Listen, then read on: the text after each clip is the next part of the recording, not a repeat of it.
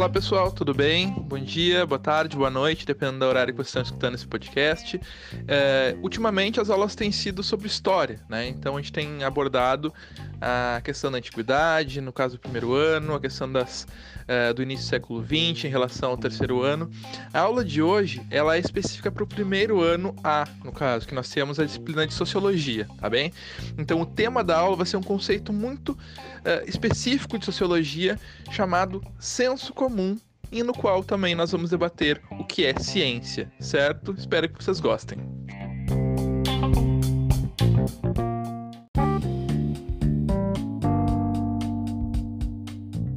Começando, antes de falar um pouco sobre senso comum, eu queria falar para vocês então sobre uma definição bem ampla do que é ciência.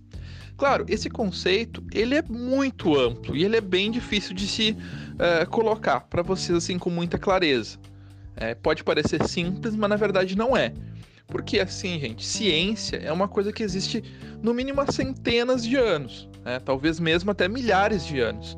E ela é uma, algo que ajudou a humanidade a evoluir socialmente, tecnologicamente ao longo do tempo. Tá?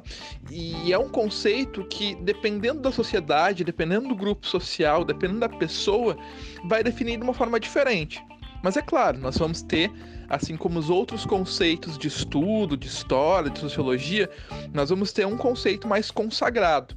E quando eu digo um conceito mais consagrado, diz respeito daquele que os cientistas, as pessoas que estudam, pesquisam, os professores entendem como mais adequado.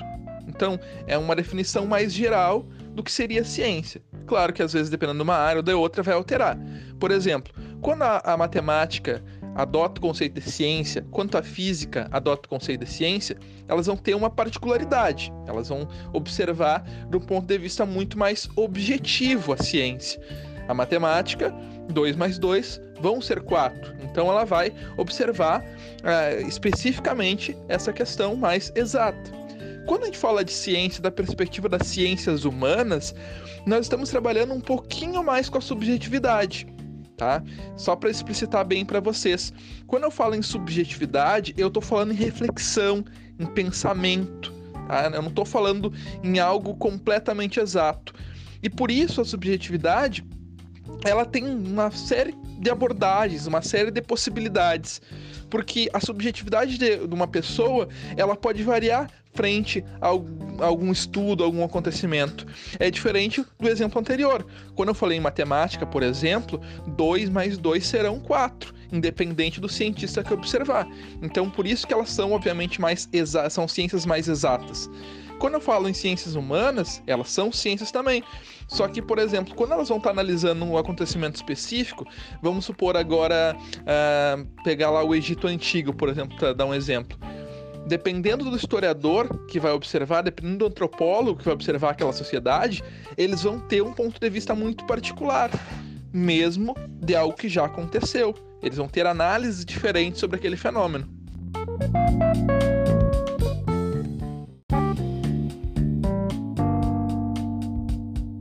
Porém, a gente não pode deixar de observar que, por mais que essas análises sejam diferentes, possam ter particularidades, você vai ter um consenso mais geral da mesma forma que as outras áreas mais específicas, mais exatas. Então, quando eu estudo o Egito, por exemplo, vamos pegar um caso específico que se tornou assim durante, durante muito tempo foi uma polêmica em relação ao Egito. É, não sabiam como se construíram as pirâmides, quem construiu as, quem construiu as pirâmides, né? E aí tinha, por exemplo, uma série de ideias, até mesmo as mais malucas, do tipo, ai, foram os ETs que construíram as pirâmides. Bom, o que, que aconteceu então? A ciência, ela faz uma coisa básica. Ela vai se apoiar em cima de evidências, em cima de provas. No caso da história ou de algumas outras áreas, também chamadas de fontes. Como que funciona então? Eles vão pesquisar essas fontes, pesquisar essas evidências e a partir daí tentar reconstruir uma definição mais geral do que aconteceu de fato.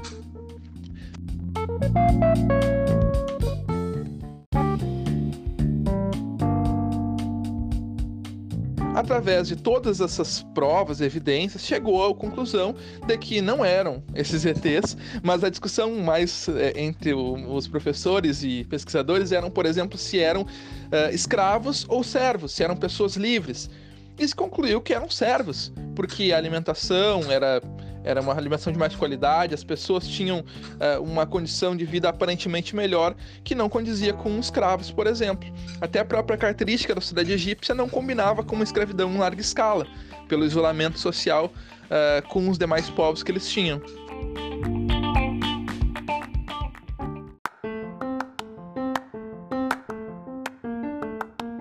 Então, para resolver esse problema, eles se apoiaram então em estudos que demoraram muito tempo. Aliás, esse é um ponto bem relevante. A ciência ela não trabalha com uma agilidade absurda como logo eu vou falar que o senso comum trabalha, né? Ela vai trabalhar com provas, evidências que demoram muito tempo para serem pesquisadas, para serem para constatar se elas são de fato verídicas, para comprovar se elas funcionam, se elas podem ser comprovadas para todos. Então, ela vai se apoiar em um método, em uma metodologia. Qualquer área da ciência se apoia em um método, uma metodologia, porque o, uh, o saber que está se tirando dali, tirando do, do que é pesquisado, ele é, não é uma coisa assim rápida, não é uma coisa que qualquer um pode fazer. É uma coisa que é profissional, que demanda tempo.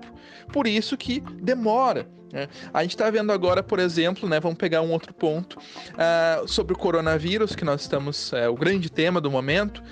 Uh, se debate a questão da vacina. Eu não sou nenhum especialista, tá, gente? Mas eu tento, na medida do possível, acompanhar as pessoas, os cientistas, as pessoas que pesquisam a sério essa questão. E aí, uh, às vezes as pessoas perguntam: ah, mas por que tanto tempo que está demorando para ser inventada a vacina ou um remédio? Bom, porque aí volto, eu acabei de falar para vocês. A, a, medicina, a biologia, a química, todas as ciências uh, que trabalham juntas para a invenção de uma vacina, elas demandam estudo, elas demandam reflexão, tudo isso que eu acabei de dizer para vocês. Então não é simplesmente chegar lá, misturar uns elementos químicos qualquer e colocar nas veias de uma pessoa é muito complexo e é por isso que essas áreas são ciências.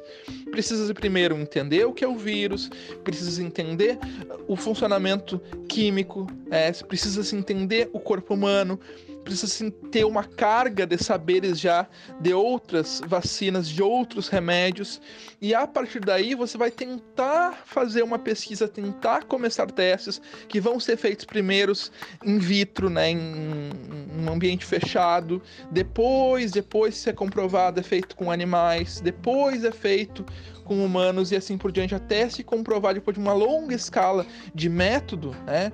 Uh, se o tratamento vai ser eficaz ou não em larga escala, se vai imunizar as pessoas. Eu simplifiquei ao máximo aqui para vocês. É muito mais complexo, mas é só para mostrar para vocês que inventar uma vacina é uma coisa demorada demais e demanda da ciência um grande saber. Teve outras vacinas que demoraram 10, 15, 20 anos para serem inventadas. E vacina é uma coisa recente, de acúmulo de centenas de anos de aprendizado da medicina.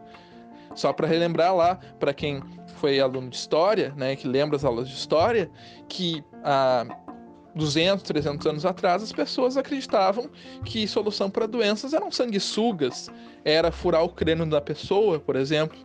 Ou seja, a gente percebe quanto o avanço científico é importante.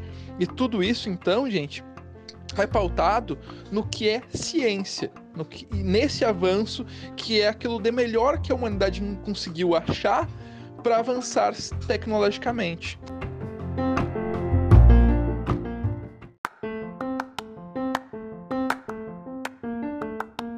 Agora, a gente vai para a segunda parte da aula, que é relação a senso comum. E, e ele é o tema uh, central aqui do que eu estou abordando em termos de sociologia. O senso comum, diferente da ciência, ele não vai trabalhar com esse vagar, com essas provas, com essa reflexão profunda.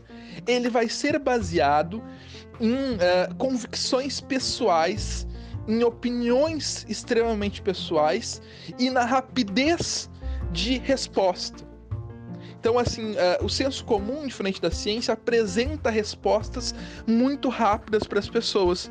E é por isso que muita gente normalmente as pessoas que dominam um pouco menos o saber, que são muito mais ignorantes no sentido de não conhecimento, elas procuram muito mais o senso comum do que o saber científico, porque ele apresenta respostas mais rápidas.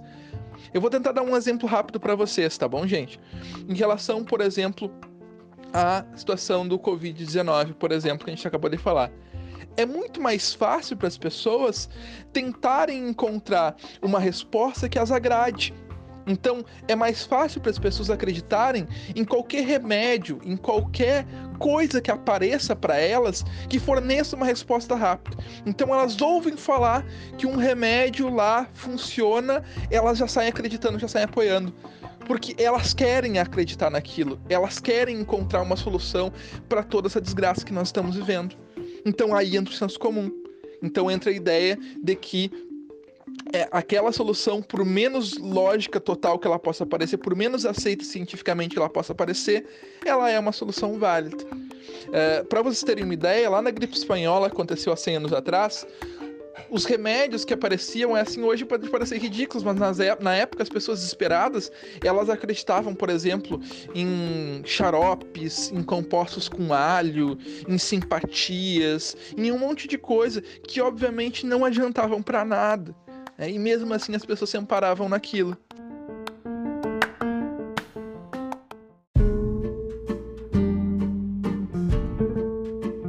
Transferindo para outras pautas, o senso comum ele está numa mais variada gama de situações.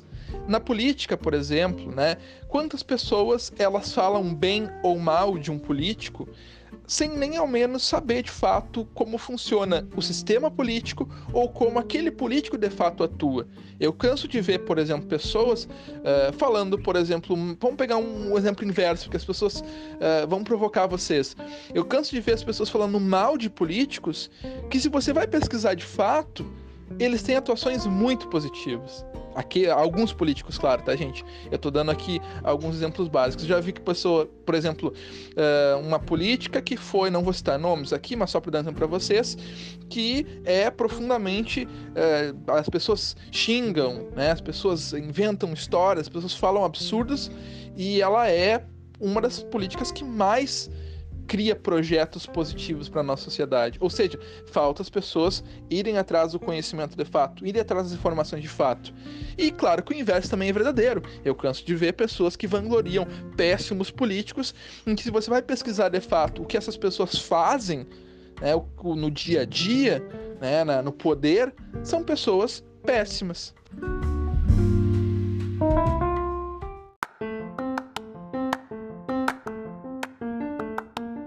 E aí que reside o, a grande armadilha do que seria o senso comum em termos políticos, sociais, tecnológicos, que ele parece dar respostas muito fáceis, porque as pessoas, infelizmente, na sociedade que nós estamos, que é uma sociedade de informação muito rápida, em que demandas que te posicionam de forma muito rápida, é, é, as pessoas procuram as respostas fáceis em que na maioria das vezes as respostas fáceis são equivocadas, ou elas apontam caminhos ruins, elas apontam meias verdades.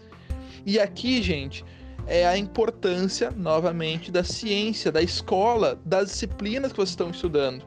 Eu sei que é muito mais chato ler um livro inteiro de história, né? É muito mais fácil eu olhar um youtuber que me diz lá um minuto né? Em um minuto, a aula me diz em um minuto, dois minutos, tudo que eu quero saber. É muito mais fácil. Mas será que esse youtuber ele vai ter uma credibilidade, ele vai ter um conhecimento para passar de fato sobre aquilo de uma forma mais aceitável da perspectiva da sociologia, da história? É muito provável que não. E eu tô dizendo para vocês porque eu acompanho normalmente essas redes até para orientar os alunos. Eu canso de ver péssimos youtubers influenciando as pessoas em termos do conhecimento. É claro, gente, tem aí ótimos youtubers, né? Eu, eu tenho vários, por exemplo, só para citar um para vocês, eu adoro ouvir, por exemplo, Nerdologia, né? Nerdologia lá do Felipe Figueiredo do, do Atila Marino, ótimo, excelente, são dois caras excelentes. Mas, por exemplo, ao mesmo tempo que eu tenho esses caras, eu tenho caras como Felipe Cassanhari, por exemplo, né, que passam péssimos conhecimentos né, em termos de organização e, e, e sistematização de pesquisa. Então, só para passar uma noção para vocês de como ah, as coisas são. Às vezes é, é, muito é muito mais complicado, o complicado é a resposta mais correta. Mas as pessoas, infelizmente, elas têm uma certa preguiça de procurar. E o convite para vocês é de que não fiquem restritos só ao senso comum, a só ao que parece, só a opinião mais rasa sobre aquilo que é mais raso sobre o assunto. Porque, gente, não há outra saída. A resposta para a maioria das situações que nós temos na sociedade é o mais complexo, é o mais difícil. O caminho mais certo quase sempre é o mais longo.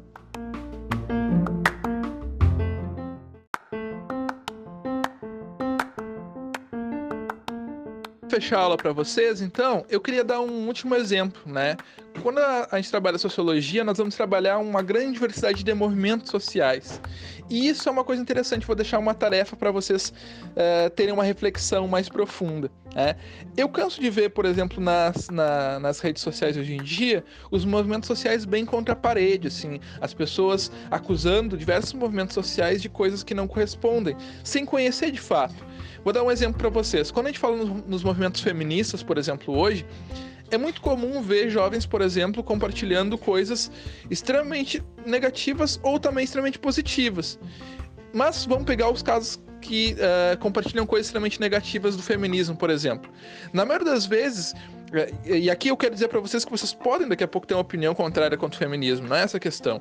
Né? Só que eu vejo as pessoas tendo opinião contrária, por exemplo, contra esse movimento, sem ter um mínimo de conhecimento sobre as pautas que de fato defende o feminismo. Né? Pessoas que acham, por exemplo, que uh, o feminismo é sobre as mulheres serem completamente superiores aos homens, ou as mulheres uh, não terem. Uh, como é que eu vou dizer para vocês? Ah, as mulheres que são feministas são mulheres que saem abortando por aí, ou coisas assim. Coisas que não correspondem à realidade. A gente vai ter que entender esses movimentos como de fato eles são, o que, que eles de fato defendem, e para isso eu tenho que pesquisar, eu preciso ir atrás de informações de fato. O mesmo vale para um movimento negro, por exemplo, o mesmo vale para os direitos humanos, que são um outro movimento extremamente vilipendiado, em que as pessoas falam absurdos que não correspondem ao que de fato é o movimento dos direitos humanos. Então aqui é mais um pedido para que vocês nesses três casos, por exemplo, pesquisem, se informem sobre o que são de fato esses movimentos. Ou sobre outras coisas, gente. É impossível e é uma coisa. Uh, é completamente inviável, assim, é uma coisa completamente inviável formar uma opinião coerente embasada, sem um mínimo de pesquisa. Opinar sobre algo sem conhecer o, do que está falando é o caminho para a completa ignorância, para o completo preconceito. Então, a primeira coisa que tem que se fazer antes de se opinar sobre algo é ter conhecimento. Sempre que me perguntam algo e eu não sei a respeito muito, eu falo: olha, não tenho conhecimento. Vou perguntar para alguém que sabe, vou procurar mais informações. Agora, eu não vou opinar. Porque o, o, opinar, gente, as pessoas acham que sair, ai, cada um ter a sua opinião, é sair falando sobre o que não se conhece. E quase sempre, a partir daí, você pode estar praticando uma grande ignorância, tá bem? Espero que vocês tenham gostado do tema da aula. Vou postar mais texto para vocês aí uh, na atividade e até mais. Uma boa noite para vocês.